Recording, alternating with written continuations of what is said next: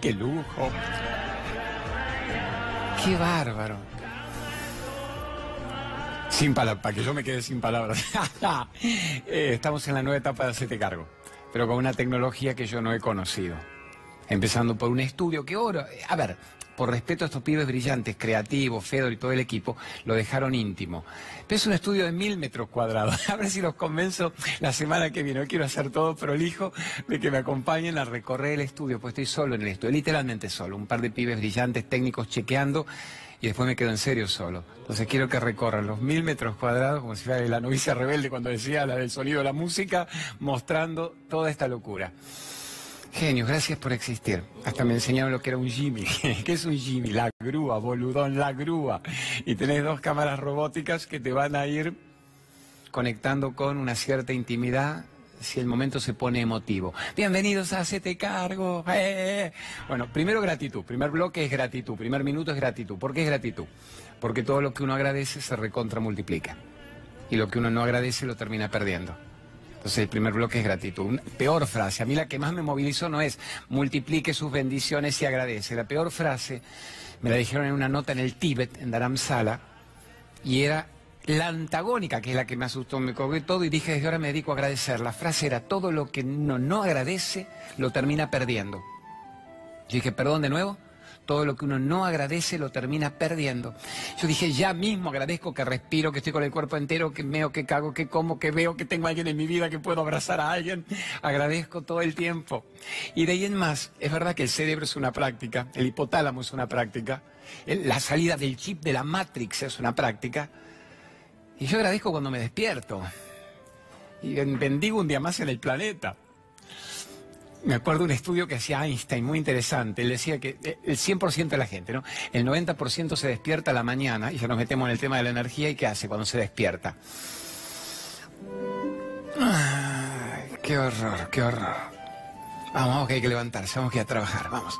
Ya energéticamente están poniéndole un freno al nivel de evolución que el ser humano merece. Qué horror, ¿para qué trabajar la rutina? Vamos que hay que hacerlo. Entonces cuando una persona ya se despierta haciéndose el pobrecito, ¿Qué hace el universo? Le tira limonita. Son engachos caídos del cielo en cada cuadra. Y el 10%, decía Einstein, Madre Teresa más dura todavía, decía, se despierta y dice, mm, me desperté, estoy vivo, tengo el cuerpo entero, me merezco un gran día. Y empieza a generar un gran día. Por eso lo impredecible, otro de los temas clave de los grandes maestros espirituales, la impredecibilidad, impredecible. ¿Qué es lo impredecible? No saber nunca lo que me va a pasar. Para la gran mayoría es qué horror no saber lo que me va a pasar, estoy a la deriva, estoy a la buena de Dios, si es que hay un Dios, ojalá y se acuerde de mí. Y para el 10% lo impredecible es, che, no tengo idea de lo que me va a pasar, que se venga el día, que se venga el día. Acá estoy. Bueno, entonces gratitud, todo esto para decirle gracias a la gente de C5N. El programa se cocinó en una semana, en 10 días. Hay un capo al que yo quiero, porque siempre un capo es el que pone el botón. Siempre uno dice, lo quiero al Claudio, Carlitos Infante. Carlos Infante es quien está manejando los destinos de radio, de televisión, del multimedio. Nos va divinamente bien en Radio 10, en la pop. O sea, tengo también una suerte, nunca fui echado. Hacete cargo duró cinco años memorables que nos cambiaron toda la cuestión masiva de expresión de los grandes maestros espirituales llevados a la criolla. Y después yo sentí que ya no era mi tiempo de vivir en Buenos Aires. De no tener nada pasé a tener mucho, no demasiado, mucho, abundancia, pero no solo de la, guitita, abundancia de afecto, de expresiones, de, endorfinas, de salud, de conocimiento, de familia. Entonces dije, me he ido demasiado bien, prefiero reservarme y no vivir trabajando. Y a los 50, 50 exactos, dije, a ver, ¿me puedo guardar sábados y domingos? Hablé con la gente del multimedia y le digo, ¿me dejan quedarme en Radio 10, en la pop, que ahí tengo unas buenas horas? Me dijo, sí, negro loco, pero nadie abandona un éxito, no se baja de un éxito. Le dije, no, siento que el éxito está en nosotros, déjemelo transmitir con el Hacete Cargo en Radio 10, con el mejor momento de tu vida en la pop. Ya volveremos, va a ver que va a haber una energía hermosa que me permitirá volver. Y se dio hace 15 días cuando le hablo a Carlito Infante y le digo, mire, Carlos, va jodida la Argentina, no va jodido el planeta. La gente está dividida, está hecha pelota, está enojada, está sangrando, está sufriendo. Podemos hablar de amor y de libertad, podemos decirle, pasar de la medicación a la meditación, pasar del karma choto, chato al dharma. Y me dijo, sí, flaco, este es el momento entonces, este es el momento, para quitar la angustia, la frustración de la gente que cree que se merece algo más, pero no sabe cómo decretarlo, no sabe cómo concretarlo, no sabe cómo precipitarlo.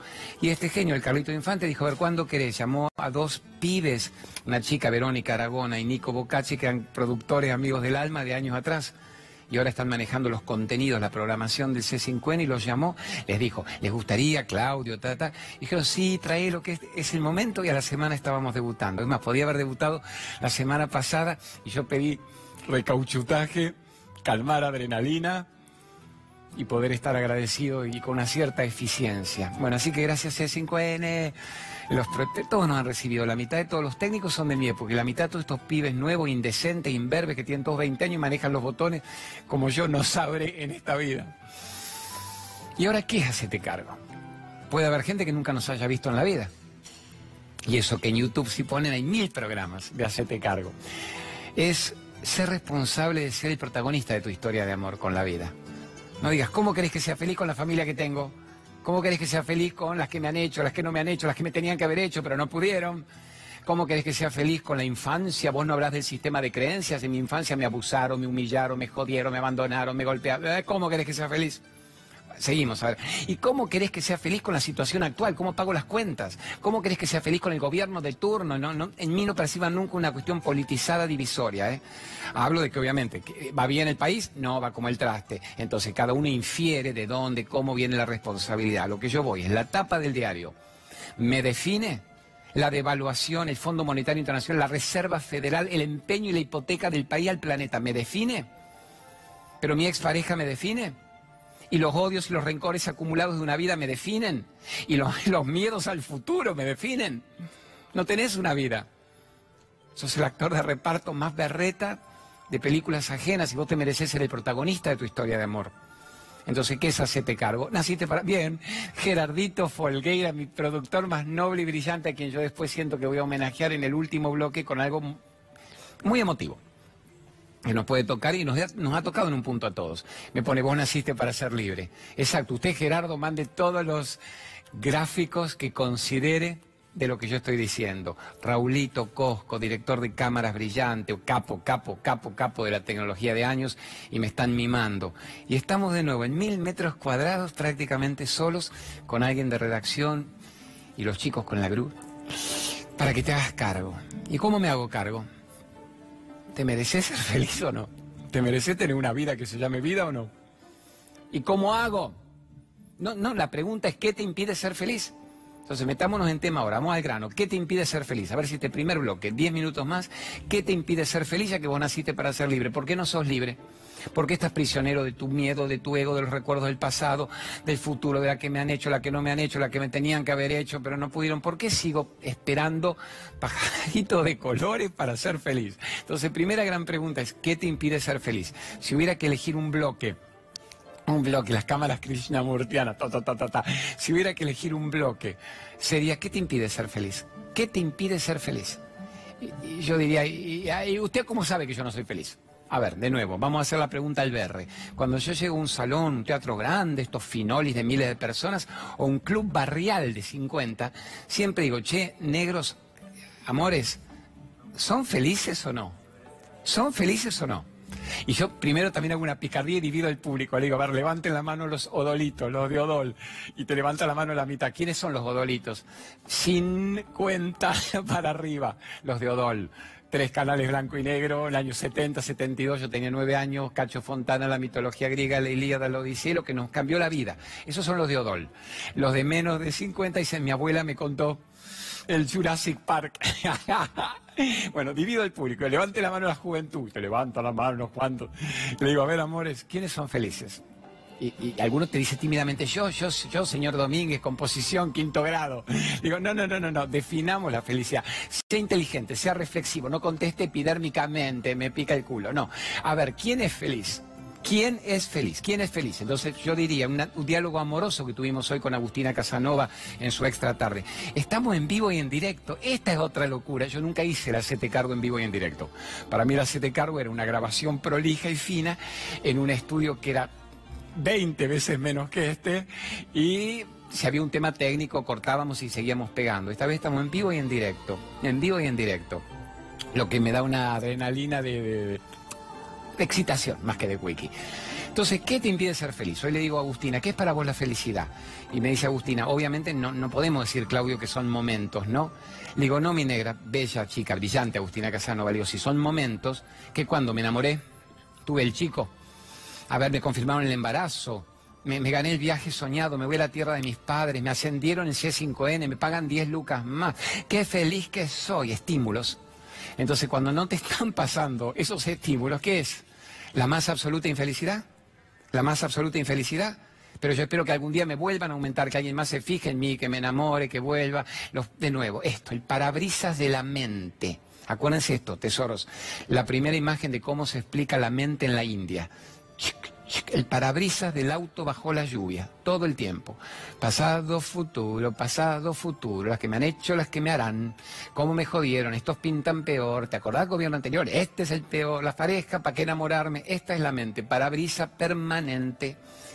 ¿Cuándo freno? Eso solo se habla de una persona feliz. Miren qué simple. No es cuando logre algo fuera de mí, es cuando sepa quién soy. Cuando freno. Ahí aparece la sabiduría, ahí aparece el autoconocimiento, solo por frenar la mente. Vos decís, ¿qué gano frenando la mente, querido? Que te suceda después todo lo que vos quieras que te suceda, todo lo que vos quieras fabricar en tu historia. Sos el autor de tu vida, no sos el personaje patético a la deriva de lo que los demás me escribieron e hicieron de mí. Solo cuando yo puedo decidir ser el autor consciente, se habla de felicidad. No cuando vivo con el chip, el implante en la matrix, en el hipotálamo, en la base del cráneo, para que vos seas parte de lo que la sociedad requiere de vos. Grupo de pertenencia, vamos, pase el que sigue, tatuado, culo derecho, pase el que sigue. Pink Floyd, ¿se acuerdan de pi, pa, pi, pa, pa, pa, pa, todo salpicadero? La matrix exige que sigas dormido, que no sepas quién sos, que nunca despiertes, que sea funcional el sistema. Y cuando una persona incluso la quieren hacer despertar, está tan dormida, se recalienta, el ego siempre necesita pertenecer a un grupo y es capaz de matar, de gritar, de putear, de agredir para que no me despiertes, quiero seguir dormido. El Corán es brillante también cuando dice, no despierta el esclavo que está dormido, te la va a dar, y si seguís intentando te la da peor, no quiero despertarme. Entonces, solo se habla de una persona feliz, una persona que se ha despertado. ¿Y qué es despertado? ¿Qué sería despertado? Está en conciencia de quién es. No repite que yo soy lo que me dijeron que yo era y me muero contando que yo soy lo que no soy, pero quedo quedo bien con la mirada de los demás y los hago felices a ellos porque me manejan y me dominan. Fuerte esto, ¿no? Y yo diría, me encanta, ¿cómo freno la mente? Ahora, querido, hágamela fácil. ¿Cómo pago las cuentas? Ahora vemos después cómo pago las cuentas, cómo dejo de pelearme con mi familia, cómo dejo de odiar al que piensa diferente. Pero básicamente es cómo freno la mente. Y el que agarra esto, agarró todo. Y pretendemos en tres minutos que agarres una vida. Why not? Como dicen ahora, ¿por qué no? ¿Por qué no? A ver. ¿Por qué la gente sabe leer y escribir? Razonemos esto, más, más o menos ustedes saben leer y escribir. Saben hacer unas cuentas mal que mal, tienen algunas eficiencias, tienen algunos talentos, ¿verdad? A veces veía una nena divina que debe estar hija de un técnico, dibujando, pintando, haciendo. Porque alguien le enseñó a leer y escribir. Alguien enseñó los logaritmos, alguien te enseñó tu estudio universitario, entonces mal que mal lo manejas. Quiero aprender un deporte, lo aprendes. Quiero manejar un idioma, el cerebro se abre. Perfecto, hasta ahí estamos. ¿Y por qué no te enseñan a ser feliz? ¿Por qué no te dijeron cuáles eran las pautas? ¿Cómo se forma el abecedario? M, A, ma, M, A, ma, mama, papá, mamá, me ama. Aprendiste a leer y escribir. Yo tenía tres años, me atormentaron aprendiendo a leer y escribir. Me decían, aprenda a leer y escribir. A los seis años hablé seis idiomas. Somos tan pobres, no tenemos para comer, que si vos no pintás, querido, culto y fino, nos vamos a la miércoles. Así me criaron, después vamos a ver el ego a dónde va. Pero jamás me dijeron, vos tenés que ser feliz. A mí me dijeron, vos tenés que ser culto. Tenés que ser fino, tenés que ser políglota, tenés que ser intelectual, tenés que salir en la tapa del diario, tenés que descollar, tenés que ser alguien en la vida. Jamás me dijeron vos tenés que ser feliz. Y yo mal que mal cumplí con el ego. El ego de ese primer septenio, primeros años que marcan la, vida de un ser humano, y salí culto, finol y seis idiomas a los seis años, tres años, 987 en la facultad y la medalla de oro y Odol pregunta y el millón de pesos y sacamos a mi padre de la cárcel que estaba preso por no poder pagar deudas y pude viajar por el mundo más que los ricos y tuve puertas que se abrieron. No estuvo nada mal, estuvo muy bien, muy bien. Una resiliencia de una historia que podía haber sido chota, pero jamás me dijeron vos tenés que ser feliz y yo cumplí a rajatablas con lo que a mí me dijeron y jamás fui feliz y no estaba incorporado en el paquete, ¿se entiende? Entonces, ¿por qué no te enseñaron a ser feliz? ¿Por qué no te dijeron, hijo, bienvenido a este planeta y usted nació para brillar, para volar, para ser feliz? Y mamá, papá te van a explicar un par de técnicas para que vos sepas quién sos, aun cuando el mundo te señala y te dice que vos sos lo que no sos, para que no se lo creas y seas realmente libre de la mirada ajena libre de la necesidad de responder al mandato social. ¿Por qué no te dijeron eso? A ver, pregunta básica que hacen Osho, Yogananda, Krishnamurti, Saibaba, Luis Hay, que Cartole, que a vos te guste. Dicen, ¿quién escuchó en el primer septenio Digo así, ¿por qué septenio? ¿Por qué me mete usted septenio? yo, en la charla digo, ¿cuántos años un septenio? Y alguna divina te dice 70. Digo, vos setentenio tendrás, septenio, siete años.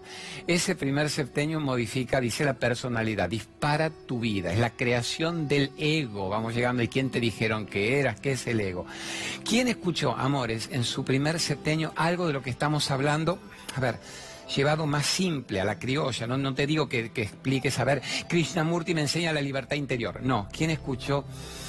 Sos un ser de luz que nació para ser feliz. Hijo, sos el hijo más admirado, más deseado, más adorado, más disfrutado. Sos un tesoro en nuestras vidas. Solo naciste para saber quién sos. Y no permitas que nadie te diga una cosa diferente a lo que vos sos. Naciste para ser libre Naciste para brillar, naciste para volar. Sos un ser tan hermoso por dentro. Y el mundo exterior va a responder a lo que vos creas de vos mismo. ¿Quién escuchó eso en su primer septenio? ¿Quién escuchó eso en el primer septenio? ¿Quiénes, amores? ¿Quién lo escuchó? Pues a mí me encantaría que alguien me diga, yo escuché eso. Yo fui criado así. Yo no, yo no fui criado así. A mí me dijeron, vos tenés que ganar Odol. Vos tenés que ser el mejor. Tenés que ser diplomático en La Haya. No me dijeron, vos tenés que saber quién sos. Y yo estuve a la deriva durante 30 años, 30, 33, interesante edad crística, en que dije, pero pucha, si yo hice todo lo que me pidieron, me gané todos los premios del planeta, los 800 cartillones de oro, y yo la noche antes de dormir siento un vacío existencial, que no te lo llena ni siquiera la familia. Yo a los 20 años ya quise tener familia porque quería rajar de, de esa vida más cristalizadita del mandato social, y me enamoré, la primera chica a la que me enamoré, que me pareció bella, que su alma era pura, le dije, podemos juntarnos, vivir juntos y tener hijos. Era mi forma también de escapar de una pseudo realidad, igual vistiendo un santo para desvestir a otro. Fui muy dentro de todo el juego mundano armónico en eso. Nacieron dos pibes divinos, Cristian y Gaby, que tienen 33 y 30. Yo los tuve a los 20, 23 años.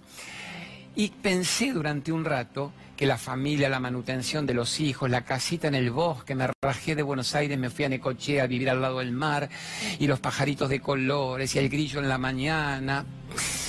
¿Qué? ¿Qué? ¿Qué? ¿Te sacan de la ignorancia? No, te pueden ayudar energéticamente. Te pueden ayudar entre el cemento, el obelisco en el traste, mejor los grillos en el campo.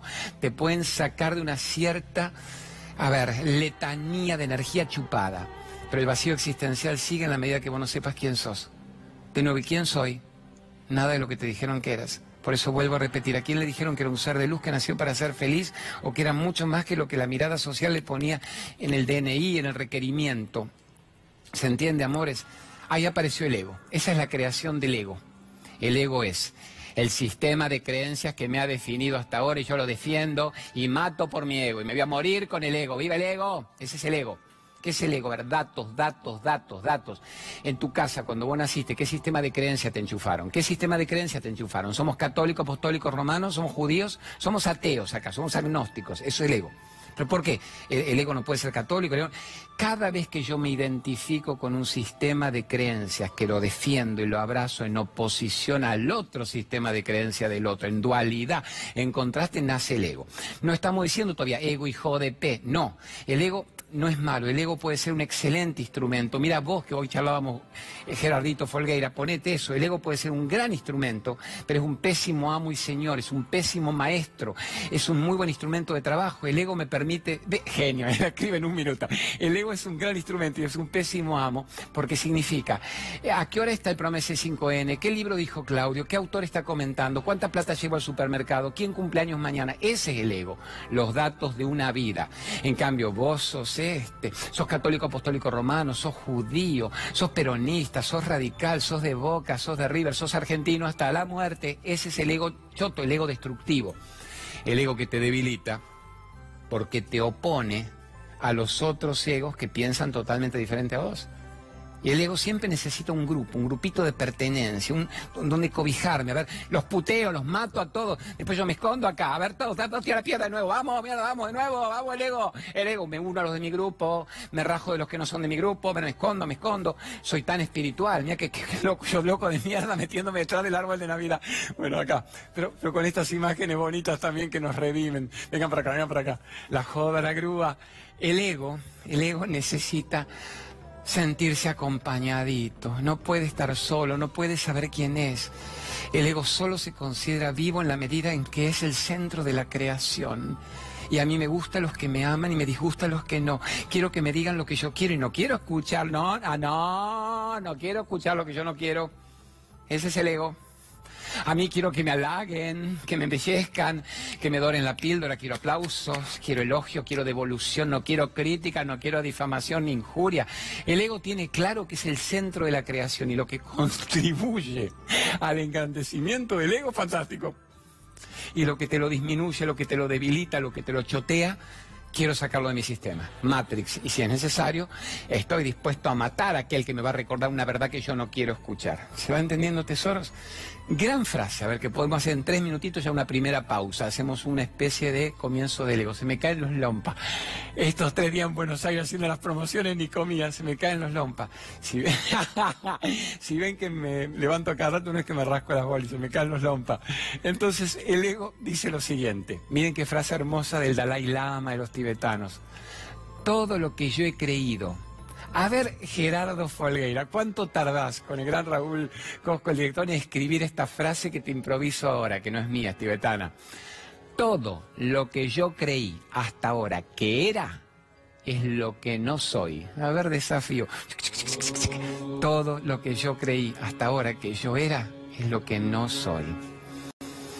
Y todo lo que hasta ahora no me atreví a creer que era, es lo que siempre fui. Vamos de nuevo, a ver si podemos machacar eso, ahí frenamos la mente. Todo, vamos a licuarla, como que uno la dividiera. Todo lo que yo pensé que era, todo lo que creí hasta ahora que era es lo que no soy. Y todo lo que hasta ahora no me atreví a creer que era, es lo que siempre fui. Mira cómo te desafío segunda, Gerardo. Todo lo que no me atreví a creer que era es lo que siempre fui. Vamos a esa hora. Yo diría, ¿me la explica, señor Domínguez, querido, qué es todo lo que usted creyó que era no era? Claudio, periodista, escritor, diría Lego. Soy Claudio, periodista, escritor. Gané Odol. Tengo 17, 18 libros, Recuperar la Calma, publicados. Tengo cuatro hijos, más interesantes son mis hijos que mis libros, obviamente. Me casé en segundas nupcias, ahora encontré el amor de mi vida, Eliana, amor de mi vida que debe estar mirando programa con Ama, con Debbie, con Chris, con Gaby. Soy difusor, soy comunicador, soy políglota. El ego empieza a contar su vida. Nací, a ver, en Buenos Aires, me mudé a la playa, soy de Leo, horóscopo chino, rata. Si fuera católico, ya soy católico. Yo diría, soy de ninguna religión, respetuoso de todas. El ego es Miren cuál es la última, la última gran trampa del ego. El ego es espiritual, es muy espiritual el ego. ¿Cómo es usted, señor Domínguez? Soy muy espiritual yo. ¿Qué significa ser muy espiritual? No sé, leo Luis Hay, usted puede sanar mi vida. O sea, mi vida será un quilombo hecho pelota, pero leo y me sé de memoria las frases, bíblicas incluso. Ama a tu prójimo como a ti mismo y jodo a medio mundo y veo a quien jodo antes del día de hoy antes de dormir. ¿Entienden el ego espiritual? El ego se cubre de una pátina de dualidad. Ejemplo, antes era putañero, ahora soy espiritual. Antes me chupaba todo, iba al puticlub, ahora voy al uritorco. ¿A qué? Para que las naves me rescaten. Vamos a rescatar vos de tu ignorancia. Antes me iba a timbear, ahora lo escucho a Claudio. Me hace mucho bien, Claudio. Y tengo quinto nivel de Reiki. ¿Ves? Y me pinto el tercer ojo y me hago llamar Chulín Culín Pachán. Eso es el ego. El ego espiritual necesita técnicas, necesita títulos, necesita nuevos cuadros en la pared para sentir que el mundo tiene que entender mi carta de presentación. ¿Se entiende mi carta de presentación? Soy, antes era contador público, ahora diputado, ahora soy reikista. Octavo nivel, Karuna Maggi. O sea, sé manejar los chakras del huevo izquierdo. No sé quién soy, pero manejo chakras. ¿Se entiende? Anda pregunta a un tibetano los chakras, te decía el chakra de la oveja, la tengo ahí, déjela pastar tranquilo. Ah, es un quilombo el ego, todo tu sistema de creencias. Y vos decís, pero ¿qué hago? ¿Me lo saco? Tendrías que desaprender el ego o tenés que usarlo, yo entiendo, lo tenés que usar socialmente. A ver, ¿Qué significa socialmente? Sabe con quién jugás el juego y cuando el juego te empieza a jugar a vos y te devora. Sabe entrar en la cancha y salirte de la cancha y no estar todo el tiempo desesperado para ver quién me hace el gol o a quién jodo. El ego obviamente hace que si vos hoy tomaras un colectivo, los que se están yendo a sus ciudades hermosas ahora para las fiestas, y te sentás al lado de alguien, tenés seis horas a Mar del Plata, a Córdoba, a las termas de Concordia, y viene alguien y te dice, mucho gusto, ¿a qué hora llegamos? Llegamos a las seis, soy Pepe, ¿usted quién es? No, no, yo soy un ser de luz que nació para ser feliz. No, el otro se levanta y dice, chofer, un asesino serial, pare el colectivo, vamos. ¿Por qué? Porque no está preparado a que le cuentes eso, no está preparado a eso. Vos sabés la verdad, no se la cuentes al otro, contátela vos mismo. Entonces, cuando el otro te habla, le charlas no más de un rato, no más de tres minutos. Hay una frase divina tibetana. Mire, me lo, agarro al, Gerardo, ponete más de tres minutos hablando de vos mismo, de tu historia, ya te atrapó el ego. Más de tres minutos hablando de vos. ¿Querés que te cuente? Las que me hicieron, las que no me hicieron, las que me tenían que haber hecho pero no pudieron. Ahí te atrapó el ego y la gente vive exponiendo su ego. Es un ego expuesta la gente. La gente es un ego a la deriva. Es más, te tengo que contar todo lo que yo soy, porque si no, vos te vas de mi lado y, no me entendés que yo necesito en realidad abrumarte hablando, porque no tengo nada que decir, pero si yo me quedo callado, vos te rajás. ¡Oh! Flor de ego. Jodido. todo lo que yo he creído hasta ahora que yo era, es lo que no soy. Y entonces la segunda parte es, y todo lo que hasta ahora no me atreví a creer que era, es lo que siempre fui. Si logramos en este programa, en este ciclo, aprender quién soy yo más allá de la mirada del ego, de lo que se me dijo, de lo que no se me dijo, o se me dijo que era posible, que era conveniente, que era necesario, que era innecesario, todo lo que se requirió de mí para que yo no, para que no supiera, para que no supiera quién era. Porque la única forma de mantenerme atontado y funcional a la sociedad era que yo no supiera quién era. Y lo lograron. La mayoría no sabe quién es. Se mueren sin haber vivido. Esa es una frase genial de la Madre Teresa. Decía, se mueren sin haber vivido. Creyeron que estaban vivos porque se ganaban la vida, porque cumplían funciones biológicas, porque alguien los reconocía. Se mueren sin haber vivido. Y vos no te das cuenta que te vas a morir sin haber vivido. ¿Por qué? Porque te vas a ir en cualquier momento, hay fecha de vencimiento rápida, cronológica, te vas a ir en cualquier momento y no supiste la verdad, no supiste quién eras, no te mereces saber quién sos, no te mereces antes de irte vivir en serio, no estar muerto en vida como el ego quiere, no te, no te mereces saber la verdad. Yo diré, ¿qué es la verdad? Nada de lo que hasta ahora el mundo te dijo que era. Solo una persona que observa, observa. Se convierte en el testigo de lo que era su vida hasta ahora. Observa. Y dice, esto era mi vida. Yo puedo modificarla. Puedo crear la mejor versión de mí mismo. Puedo ser diferente a lo que el mundo requiere. Puedo ser yo. Puedo presentar el DNI para los trámites, pero saber que yo tengo incluso una edad 20, 30 años menor y soy energéticamente más firme y potente que lo que me han estructurado y etiquetado. Ese es el camino de la sabiduría, el camino del autoconocimiento. Lo que los grandes genios te dicen, entre en el autoconocimiento. ahí está, elévese, salga de la chatura, salga del piso. Ya usted se hizo adicto al suelo, vamos, elévese, le vemos con la grúa, el flor de Jimmy, le. Salga de la ignorancia y elévese al autoconocimiento, salga de la chatura, vuele, salga de la mediocridad, vuele, salga de la periferia, vuele, tenga una vida. ¿Y qué hace el mundo cuando vos volás? ¿Qué hace el mundo cuando vos volás? ¿Te felicita? ¿Te aplaude? A ver, vos volás y te dicen qué divino, qué espiritual, yo quiero de eso, qué chupás, qué fumás, qué comes. Cuando vos ves, el mundo ve que vos volás, se vuelven locos se vuelven locos porque alguien está volando, es peligroso, es una manzana podrida en un cajón de gente tan sana. No quiero que vueles, te quiero bajar de un ondazo. Si vos intentás seguir volando, te voy a bajar de un ondazo porque sos peligroso. Sos un disparador de conciencia, no quiero, quiero estar dormido. Y cuando alguien te dice, volá conmigo, volá conmigo, no puedo, no me atrevo, yo solo sé arrastrarme. O viene un periodo de negociación que es muy interesante, incluso en una pareja, en amigos del alma, en socios de un grupo, ven que el otro vuela. ¿Y qué hace? ¿Qué hace una pareja? No te vayas. Si vos te vas de mi energía, te la voy a dar, pero te ofrezco, te ofrezco una negociación. Si vos volvés conmigo otros 10 años más y nos arrastramos juntos, a ver, ¿qué, qué querés? ¿Te cambiamos el auto? ¿Nos vamos a Brasil, carajo? ¿Querés quedar embarazada? Le damos, vamos que le damos. No te vayas. Si te vas, te la voy a dar yo. Y si te vas, te voy a denigrar, te voy a difamar, te voy a decir una loca de miércoles. Y la gente tan cuerda me va a creer. te voy a decir que sos una persona enferma, psicótica, prisionera de la secta del pirim que no quiere ser parte de esta sociedad chupadora de energía. Fuerte eso, ¿no? ¿Y qué hace la gente cuando la presiona y le dicen, si volvéis y te arrastras conmigo, te perdono y seguimos juntos? Pero si te vas, me vas a encontrar y vas a ver las que yo te voy a hacer. ¿Qué hace la gente ahí? El 90% tiene miedo y vuelve. Dice, tenés razón, me equivoqué. Tuve un delirio místico, se me chispoteó, me equivoqué, perdón, vuelvo y vuelven a la infelicidad, a la frustración, pero de nuevo estoy acompañadito por el ego y pasamos las fiestas juntos. Tengo asadito el domingo, creo que me llevan al shopping ahí en Morón, así que dentro de todo, qué sé yo, ¿para qué me voy a quedar sola? Meditando, rezando, escuchando al loco este de miércoles que te dice que hay que ser feliz. Si yo no puedo ser feliz, sé feliz vos, salvate vos que podés. Total, para mí ya todo terminó. ¿Fuerte o no? Yo para ver si cada uno puede reconocerse en algún aspecto de esto que estamos tocando y decir, lo quiero quitar para siempre de mi vida. Quiero ser yo, quiero ser libre, quiero ser diferente. Una frase que a mí me encanta dice, no hay gente cuerda, feliz. No pretendas que la gente cuerda sea feliz, porque son muy cuerdos, son muy estructurados, son muy dogmáticos, no pueden ser felices. Están prisioneros de toda una cúmulo de mandatos sociales. No seas cuerdo, sé un loco de miércoles. Loco bueno, no loco violento choto.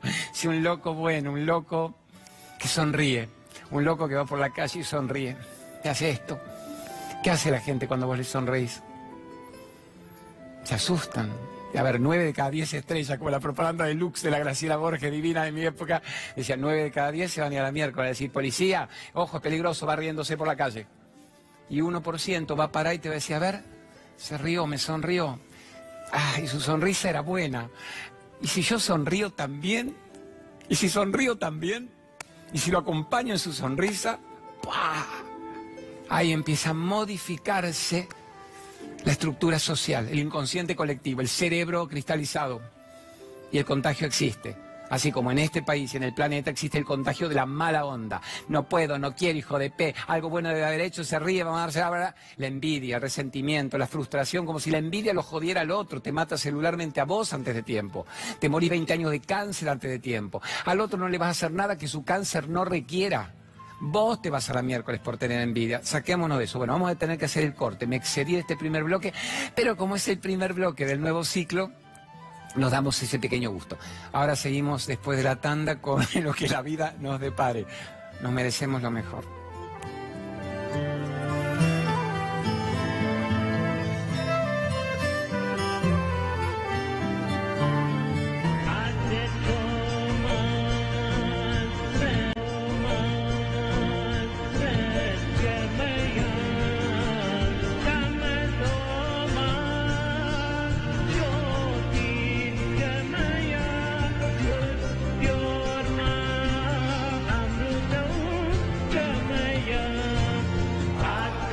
lujo, qué lujo de estudio, qué lujo de equipo, Dieguito con la grúa, Bruno ayudándome, Fedor, brillante, creador estético, como con, a medida, no son dos cables, dos luces, y sí, es estética, te hicieron una maravilla de clima y con un estudio que todavía no estoy mostrando en su plenitud. Vino Fedor con su señora, con su nena Mishka, que es una divina.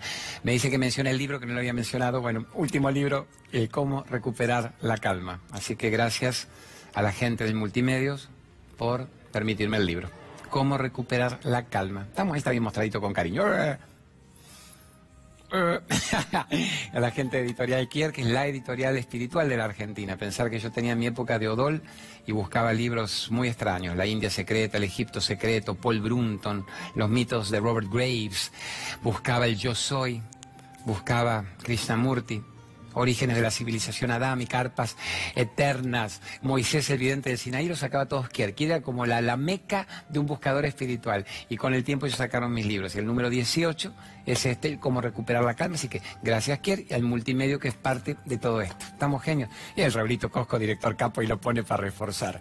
Esta me explica que ahí mucha gente pidió dónde estaba. No, lo piden en su propia librería de su ciudad y que se lo mande Editorial Kier. Con eso lo van a tener.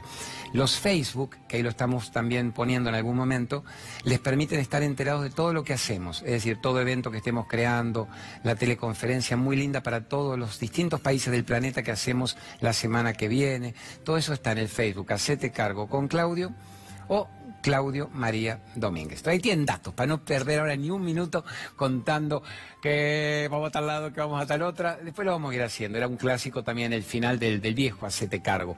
Era un clásico hermoso decir hoy estamos en este barrio, en este otro y se llenaban los barrios. Bueno, ya lo iremos haciendo después de enero. Amores, quedamos en lo del ego. Todo lo que yo he querido hasta ahora es lo que yo no era. Y lo que hasta ahora no me contaron no me atreví y se me chispoteó y no lo experimenté. Ahora vamos a dar un golpe que las odolitas. La que se me lo banca de las odolitas o de las hijas de las odolitas ya es mi pasión. Ya somos Gardel y Lepera. Voy a decir una frase muy dura, pero que no pretendo que sea tan dura. Pretendo que sea sanadora, liberadora. Es, es un cachetazo al ego. A ver, cuando los tibetanos te dicen vos sos feliz o vos sos infeliz, bla, bla, bla, bla solo es feliz el que maneja el ego. Entonces la muy cortita frase que la tiene que tener eh, Gerard en un minuto es, vos sos tu ego. Vos en este momento sos tu ego. El Claudio periodista, el Raúl director de cámara, el presidente Mac, el Messi, el Maradona, el Lumpen, el ladrón, el... Vos sos tu ego. Vos sos tu ego. El tema es cómo manejas tu ego, tu ego te devora. Y acá viene la peor pregunta de todos, amores. ¿Quién es la persona yo le hablo a la mía. ¿Quién es la persona? ¿Quién es la persona que te dijo quién eras vos desde que naciste?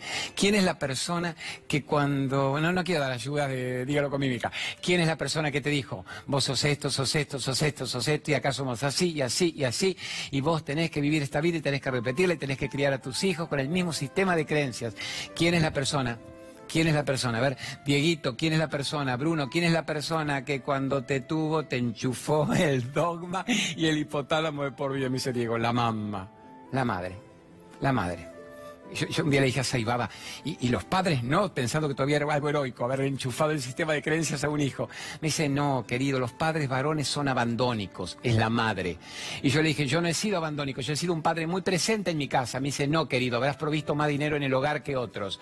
Es la madre la que le enchufa el sistema de creencias. Entonces, la frase, la peor frase, la peor frase. Está viendo qué lujo como está hecha esta escenografía. La peor frase para mí, para mí, hasta mis 40 años en que traté de resolverla es, vos sos, pero va para todos ustedes, no es solo para mí, ¿eh? la peor frase es, vos sos tu madre.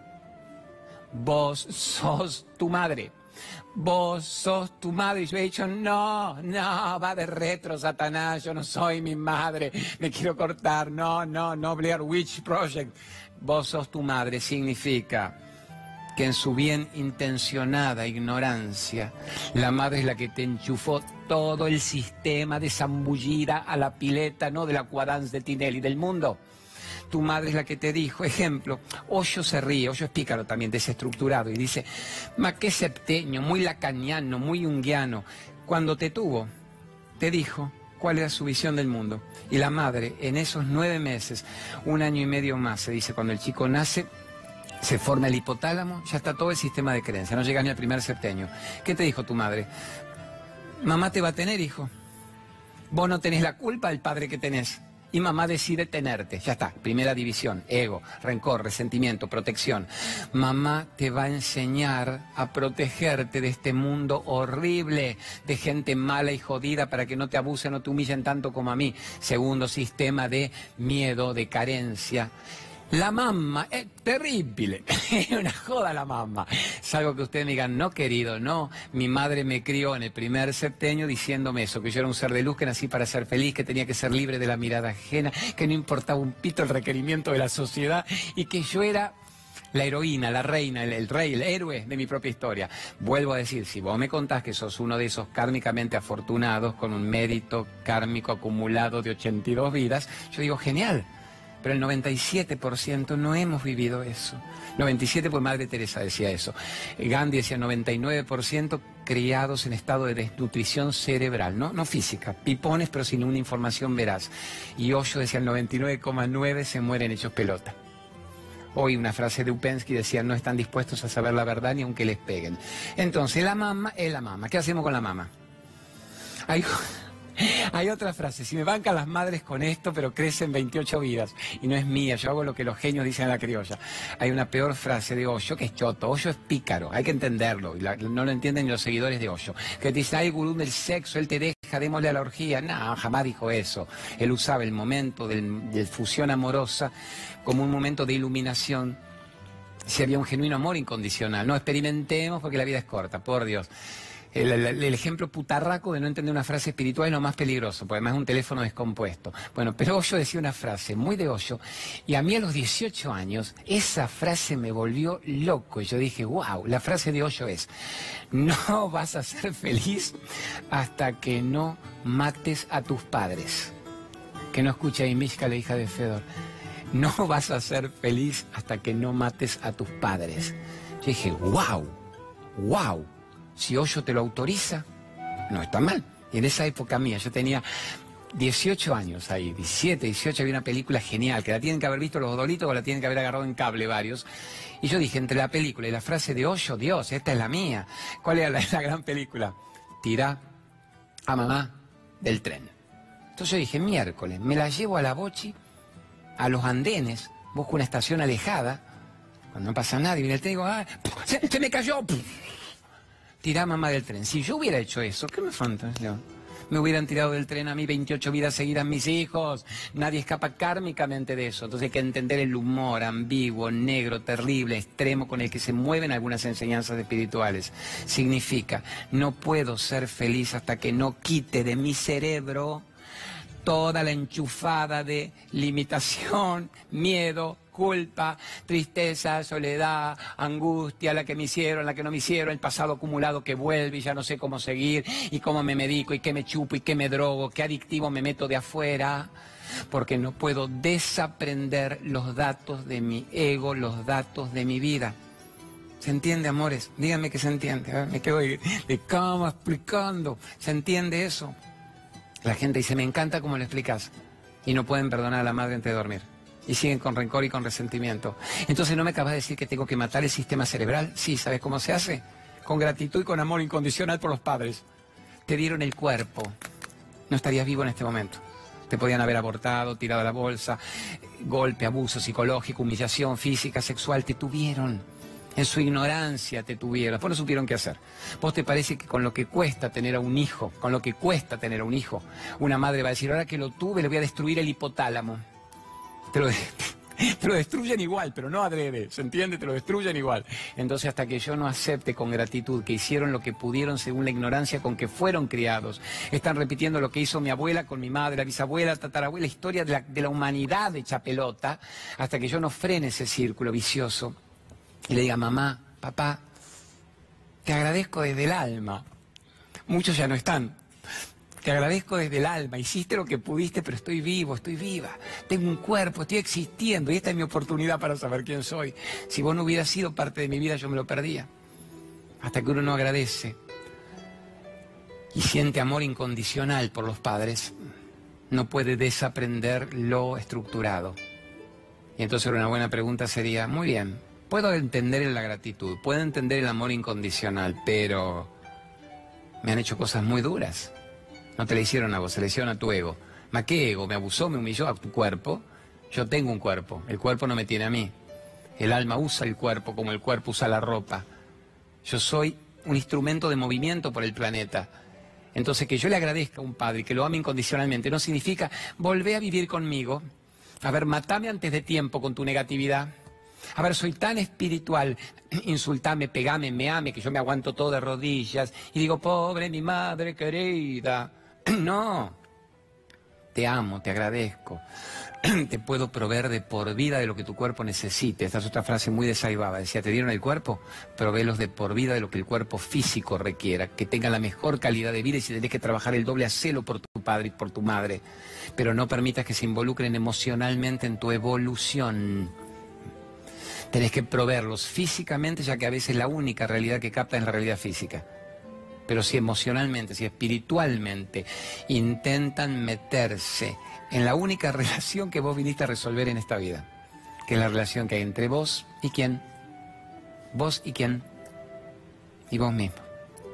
Y Dios, una buena respuesta también, vos y Dios, vos y vos. Ahí ya podés quitarlos de tu vida sin dejar de proveerlos físicamente de todo lo que requieren. Y ahí se hablaría de un karma cerrado cuando siento gratitud y amor incondicional. Y el reproche que aparece, el rencor que es parte del ego, se va yendo rápidamente. Yo tardé 40 años en entender esto. Y yo lo conté en tres minutos, ya no sé ni qué hora es, lo voy contando ahí, estoy viendo la hora. Y 20, me puse, puse abajo para ver el reloj, 20.53. Yo tardé 40 años en agarrar esto. Y yo pretendo que ustedes lo agarren en un rato. ¿Se entiende? ¿Se entiende? Yo pretendo que lo agarren en un rato. ¿Y por qué no? A mí nadie me habló de esto así antes. Yo lo puedo contar así para ustedes. Hasta que no captes esto, no podés ser feliz, porque el rencor y el resentimiento por los padres va a hacer que repitas esa relación enferma con todas las parejas que tengas en una vida. Y no vas a poder salirte de llevar los padres a la mesa, a la cama, a la familia, a la interacción, a la crianza de tus hijos. Y no es esa tu historia, amor, no es tu historia. Tu historia es salirte con gratitud y con amor incondicional de la crianza, del sistema de creencias, del dogma, del ego herido, del centro de la creación del mundo, todas me las han hecho a mí, no me las han hecho a mí, estoy viendo, sí, genio, cinco minutitos, les pedí, márquenme que yo me embalo y me pierdo y no escucho, me dicen, cinco minutos, Claudio, ¿entienden, amores? Solo ahí uno puede empezar a liberar el alma. bueno, la Bochi, mi madre, beso a mi madre, homenajeo a mi madre viva todavía en el planeta en este momento que me debe estar escuchando. Igual va a decir, ay, por Dios, ese chico se ríe como un idiota. Cuando la llamo después de los programas, le digo, Bochi, ¿me escuchaste el programa? Te reís como un idiota. Le digo, Bochi, el contenido, lo que digo, hablas muy rápido, nadie normal puede entenderte. Cuando a veces le digo, al Radio 10, en la pop. Le digo, Bochi, pero nada bueno tenés para decirme el programa, carajo. Me dice la chica, la locutora esa te salva el programa. Beso al Alejandrito Funtovic, el manejador de los contenidos genio de Radio 10, que de acá me voy en vivo después a Radio 10. Y a Irene Córdoba, Gustavito Galván, Pablito Martínez, equipo hermoso. Bueno, me guardo estos últimos minutos. El alma usa el cuerpo como el cuerpo usa la ropa. Eso está genial, genial, genial. Para hacer un pequeño homenaje. Denme a ver si lo puedo resolver en cuatro minutos porque va hay mucho más allá de una personalización. Siempre la felicidad es de adentro hacia afuera. Siempre la felicidad es de lo sutil hacia lo denso, de lo individual a lo colectivo. Siempre la felicidad es de lo que yo soy, no lo que me dijeron que yo era. Entonces, hasta que uno no capte esto, no puede ser feliz porque vive hecho pelota intentando responder a todas las miradas sociales, a todas las miradas que a ver a quién conformo y dónde no me pierdo rápido en el intento, me muero antes de tiempo. Así que mi Bochi Divina cumplió 94 años, le dedico el programa Negra Loca, Genia, la negatividad la mantuvo viva en el planeta, carajo, y le dedico el programa y la adoro incondicionalmente. Y hace unos años nos llevamos como los dioses, después de haber vivido 40 años de uh, mal hijo, vieja bruja, vago miércoles, puto que te parió, y ahora nos llevamos muy bien. Y se me va quizá en cualquier momento, ojalá viva unos buenos años más. Después le voy a contar mi diálogo con mamá que no se quiere ir. Me dice, es tan lindo quedarme vivir, le digo, quédate vivir, pero quédate vivir en serio, carajo. Bueno, en este momento hago un homenaje a un ser que nos cala hondo en el corazón y yo solo lo conozco por imágenes, pero más que nada lo conozco por el relato álmico que me hace su papi. Y los que somos padres ya nos derretimos de amor, hay un dolor del ego y de la mente que tiene que ser suplido. Eh, uno de los hijos de, de, Gerardito Folgueira, nuestro productor, Manu, Manuel, bellísima criatura, pero bellísimamente amado por todos los que estuvieron compartiendo con él su vida, justo hace nueve meses hoy que partió de este cuerpo. Partió del cuerpo, a ver. ¿Se murió? No, no muere la energía, mi concepto no muere la energía vital.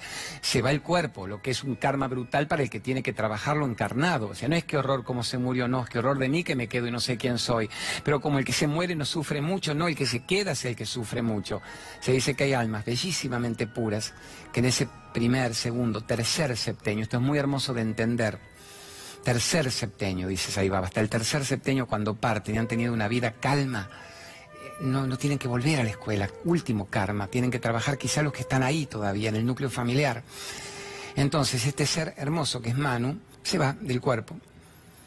Y uno dice, ¿cómo se sigue? Cuando lo conocía a Gerardo me dice, Claudio, debuto con vos en el programa el día, nueve meses después, lo conocí el día en que hacían la graduación del nene, dice, voy a ir porque todos los compañeros me piden que haga la graduación, todos me lo piden, Claudio. Y yo le tiré mis palabras que nunca le quitarían el dolor a él, a su señora, a su hermano, pero que sí le darían unos subtextos, una base para entender cómo el diálogo interno con los seres queridos que han partido permanece siempre. Digo, si vos elevas tus vibraciones, Gerardo, si elevan tus vibraciones en amor, en gratitud, porque ese ser premió tu vida un tiempo, cuando vos abandones el cuerpo, la historia continúa mil veces multiplicada, más que con los egos a veces en un cuarto. Pero lo que hay que entender claramente es Solo puedo comunicarme con seres elevados si yo elevo mis vibraciones. Si sigo un nivel de tristeza, de angustia, de desazón, no estoy en un mismo nivel evolutivo. No nos vamos todos al mismo lugar, no va al mismo lugar Madre Teresa, Saibaba, San Francisco, Quevidela, Pinochet, Al-Assad. Eh, no vamos al mismo lugar todos nosotros. Hay grados, como es arriba es abajo. Jardín infante, primaria, secundaria, doctorado. Si vos percibís el diálogo de ese ser extraordinario, que es un ser sutil elevado a un estado álmico perfecto, ángel guardián literalmente, perciban el diálogo en su interior. Comunicate, sí, cuando te despertás, hijo, pero llevémoslo nosotros a todos nuestros seres queridos, mamá, marido, hermano, hijo, me haces sentir cómo estás, me haces percibir que estás en mí, me haces percibir que me guías y que me acompañas. Me hace percibir que no se corta nuestra unión el amor incondicional no se puede cortar nunca. Percibir. No es bla, bla, bla, bla, bla. ¿Cómo estás? ¿Me guías? Estoy en duda. Vos estás en un estado más inteligente. ¿Me acompañas? ¿Me guías? ¿Me ayudas? Y después uno empieza a captar que esa presencia de un ser amado está todo el tiempo con vos. Desde que te acostás hasta que te despertás, te acompaña en vibraciones, te acompaña en percepción, te acompaña en sabiduría, te eleva que vos resuelvas en esta vida el Carmen, no tengas que estar 28 vidas más para poder agarrar quién soy. Este es el momento de elevar vibraciones, de elevar vibraciones. Entonces yo homenajeo a Manu, pero no está rompiendo el micrófono que se me cayó, homenajeo a Manu, a todos los Manu de todos los seres de todos los mundos.